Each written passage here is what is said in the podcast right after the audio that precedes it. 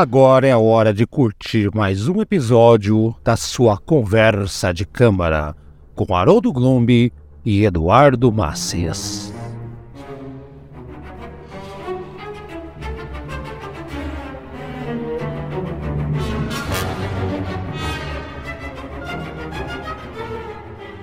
Senhoras e senhores, mais uma edição do seu programa Conversa de Câmara com Haroldo Glombi. Hoje sozinho, Eduardo está correndo com mil outras coisas, não vai conseguir gravar. Semana passada já tivemos ali um contratempo, mas caramba, né? Duas semanas esse programa não dá. Então eu vou fazer aqui o programa que deveria ter ele aqui. Ele não pôde participar, mas você não vai ficar sem programa, não, hein?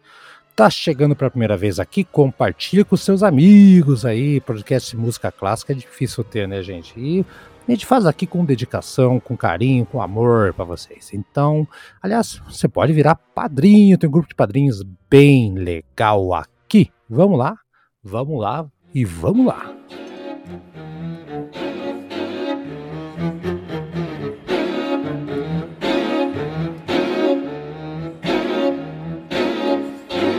Seja nosso padrinho ou nossa madrinha. Acesse padrim.com.br barra conversa de câmara. Apoie o programa que leva a música clássica a outro nível. Ou pelo menos tenta fazer isso. Vai lá, seja nosso padrinho ou madrinha. padrim.com.br barra conversa de câmara.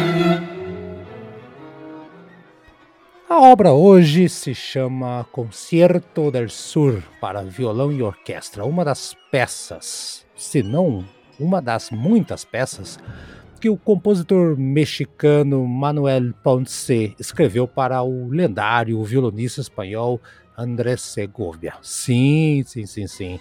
Só que não vamos ouvir que a versão com o André Segovia, a outra versão só, uma outra execução aqui que eu achei bem interessante então tá aí, gente. Ponce terminou essa peça no outono de 41, justamente no momento que um país, um certo país, na fazia fronteira com o México ali, né? Não quer dizer nada, estava alterando a lei da neutralidade de 39 para entrar na guerra, né? Embora ninguém soubesse muita coisa daquela época ali, né? Mas iria ali, né, acontecer o ataque de Pearl Harbor, né? Então, isso acabou atrasando ali muitas obras, inclusive da música contemporânea, música clássica e tudo mais.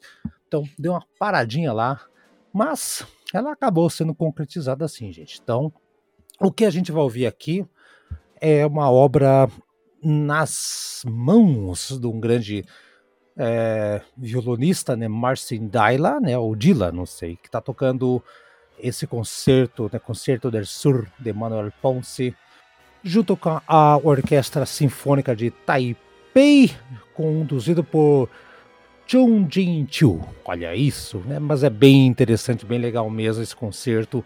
E assim, o Manuel Ponce ele faleceu em 48, né? Então foi um pouquinho depois da que essa música ficou pronta, mas de longe, sim, vamos dizer assim, galera. O México, na verdade, um dia vai virar programa aqui, tem uma rica cultura de música clássica, uma sabe? Tem um, eu chamo de o classicismo mexicano. Tem muitos compositores interessantes e é esse aqui, né? O Manuel Ponce é um dos mais que foi mais gravados, mais representativos, né? Por um lado, né, tem um, vários artistas que gravaram sua obra, tudo que é lugar, e também ele também teve várias peças deles que ele mesmo acabou gravando à época, assim. Então, outros compositores, outros musicistas acabaram tocando, não só orquestras, né, mas outros musicistas também.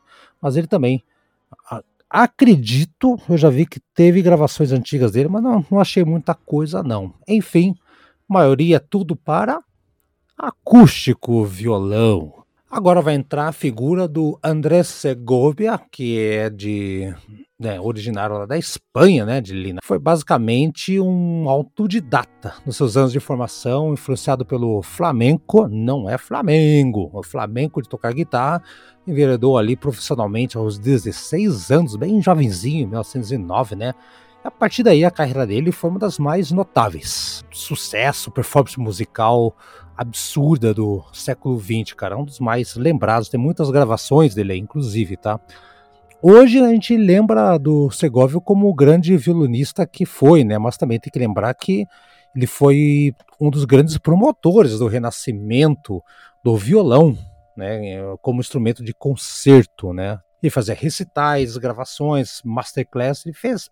Olha, e ele pedia música, não só executava, mas ele pedia música, né? Por exemplo, ele tem, é possível ver ele tocando coisas de Joaquim Turina, de Mário Castelnovo Tedesco, de, do nosso Heitor Villa-Lobos, né? Dentre outros, e Manuel Ponce, que esse sim fez muita coisa. Eles eram amigos, né? O Segovia e Ponce se conheceram em Paris em 26 e ele falou pro compositor mexicano, cara, faz uma música aí, um concerto para violão e orquestra que tá faltando, não tem muita coisa por aí não. E, o próprio Segovia, né, falou assim, cara, vai que eu vou tocar, né? Estamos falando da primavera de 26 em Paris, né? Os temas principais dessa obra já estavam começando ali, o Ponce já começou a ter ideia, aquela coisa, né? Tanto que o próprio o próprio Segovia disse, né, que Uh, muitas circunstâncias da minha vida errante nos separaram por longos anos, impedindo-nos de continuá-la e encerrar esta obra. Né? A música esperou até que, superando medos e dúvidas sobre a viabilidade de escrever para violão com acompanhamento de orquestra, Mário Castelnuovo Tedesco se adiantou a Ponce. Né? Olha, olha, Olha que legal, cara. Então, um outro compositor já fez lá o concerto em Ré menor, que é bem legal, e o próprio Ponce acabou regendo né? E nas provas do Segovia, né, aqui, inclusive, textualmente, o próprio Ponce regeu a orquestra quando fiz o concerto de Castelnuevo Tedesco no México, lá no México mesmo. E essa experiência inesquecível foi apenas o incentivo que o compositor mexicano precisou para exumar e reviver os temas que viraram esse concerto del Sur. Então, ele, o próprio Segovia, estava morando em Montevideo, do Uruguai, chegou lá algumas semanas depois e os primeiros frutos do trabalho do Ponce já estavam à minha espera, com aquela paciência admirável que enobrecia todos os seus empreendimentos, fossem mecânicos ou espirituais. Ponce escreveu o concerto no melhor papel aéreo e enviou-me, sessão após sessão, para teste final do violão indomável. Ou seja, o cara mandou via aérea lá, né? Tinha parado por causa da Guerra Mundial também, né? Tinha, ficou muito tempo parado. Então, é, evidentemente, né, que levou um tempo e aconteceu. Tá aí a música. Gente, claro que o Concerto do Sur passou por essa prova, tá aqui, é, que não nos deixa mentir a gravação de hoje, o programa de hoje. É, desde a sua estreia, a aceitação foi excelente não só no meio musical mexicano, né, porque o compositor é mexicano, mas também todo mundo, na verdade. Teve um musicólogo, até notei aqui, Nikolás Sloninsky, né, acho que era russo, soviético na época, né, ele disse que o Concerto Sul é uma mistura de inspiração nativa mexicana e harmonias impressionistas, né, e o próprio Sloninsky, é Sloninsky, falei errado aqui, ele disse que Ponce esteve muito perto do pensamento musical francês do século XX. Dá para notar alguma coisa nas outras obras dele aqui também, principalmente porque o Ponce admirava o Claude Debussy. Olha isso aí, que morreu em 1918, é contemporâneo, né? Especificamente falando desse concerto de Sur, né? Ah, tem uma tendência a centrar as referências da música espanhola com a música mexicana. Explico tem várias reviravoltas e aquelas hum, toques que lembram, né, que sugerem as coisas que de uma sonoridade que está na Península Ibérica. Lembre-se, gente, que a Espanha esteve ali durante um tempo sob o domínio uh, árabe, né? Que eles falam sonoridade árabe Andaluzia, né? Que é o flamenco praticamente, né? Ah, para ser bem preciso, galera, no início do concerto, se vocês ouvirem, tá bem modelado um padrão rítmico lá de Sevilha, tá? É, com violão, praticamente. E ao longo de toda a obra, os três movimentos, está ali presentes todos os elementos que podem remeter, inclusive até o barroco espanhol. É até muito linkado ali com a questão do árabe, da Luzia, flamenco e tudo mais. Tudo ali com toque mexicano. Isso é interessante. Um detalhe antes da gente partir, então, agora sim para os três movimentos, é que o Concerto del Sur estreou pelo próprio André Segovia em Montevideo, 14 de outubro de 41. Mas que eu falei errado, falei que esperou passar a guerra, não. Foi quando estourou a guerra que saiu. Mas assim, ele já estava ali, já protelando um tempão, né, gente? Enfim. Ah, e o Ponce que foi reger a orquestra, né? O próprio compositor. Olha que, que bacana, né? Aqui não diz onde é que foi, mas eu tenho quase certeza, eu como já estive em Montevideo, que foi no Teatro Solis, ali no centro de, de Montevideo, da capital do Uruguai. Então, uma informação que eu falei aqui errada, na verdade, que eu me confundi, é que quando estreou a música foi quando os Estados Unidos entrou na guerra. Então ele não estava esperando, né? Só deu uma atrasadinha ali, mas aconteceu. Vamos começar então, com o primeiro movimento, né? E, lembrando que realmente é um concerto, adotando três movimentos, padrão, né? Um padrãozão de, de concerto de piano orquestra, violão orquestra, tal, tal, tal, tá aqui. E a orquestra já consegue mostrar nos primeiros compassos né, do, desse primeiro movimento, chamado Allegro Moderato, né, que um solista impaciente vai começar a tocar ali seus acordes, né? E tem umas batidas meio silenciosas da, da, da orquestra durante alguns complementos de cromáticos e aí sim solta a besta, né? Eu fico imaginando o André Segovia tocando, né? O solista aqui no caso, ele, ele começa a brincar com a ideia uh, daqueles quatro compassos iniciais ali da abertura, e vai ter uma recapitulação lá no terceiro movimento. Mas no final do primeiro tem uma cadência, cadência solo, né? Para o guitarrista, mas antes a orquestra tem ali, na, principalmente nas flautas, só que, que inusitado, né? Sopros em geral um destaque de fundo, né? É impossível você não escutar tanto a escola mexicana quanto espanhola uh, nesses primeiros minutos, né, da, da composição, o primeiro movimento inteiro. Vamos ouvir só para recapitular da orquestra de sinfônica de Taipei com Chong Chen Chiu, horrível esse nome, né, da, como maestro e o Marcin Daila tocando horrores no violãozão.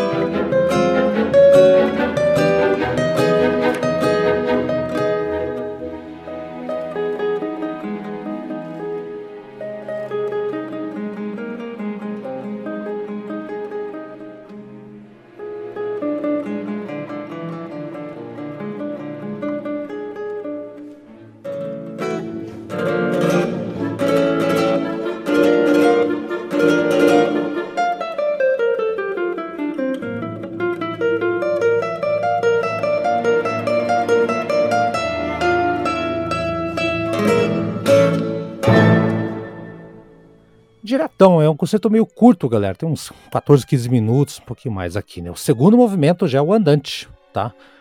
Que eu considero como um intermédio, chama de intermezzo, né? Uma coisa mais florida entre o primeiro e o segundo movimento. É mais.